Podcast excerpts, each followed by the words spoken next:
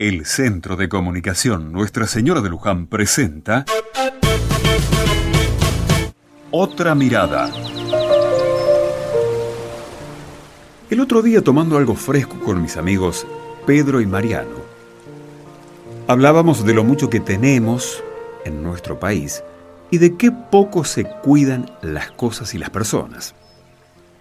Mariano nos contaba que había tenido que ir al hospital zonal por un problemita menor, además de que tuvo que sacar un número varias horas antes, casi de madrugada, vio la situación de descuido en que estaba no solo el edificio, sino también aparatos que parecían importantes para el cuidado de la salud.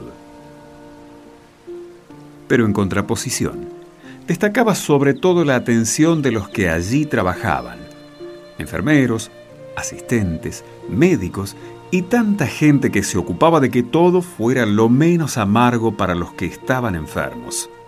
Mariano nos decía que eso era más que destacable, porque trabajar en un lugar confortable y estar de buen humor y con mucha disposición era fácil.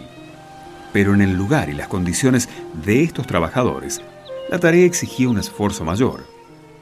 Y a eso íbamos cuando hablamos de cuidar las cosas y las personas.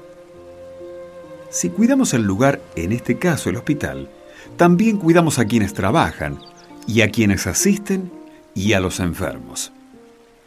Los gobiernos tendrán toda la responsabilidad de hacer lo que tienen que hacer, eso no lo dudamos.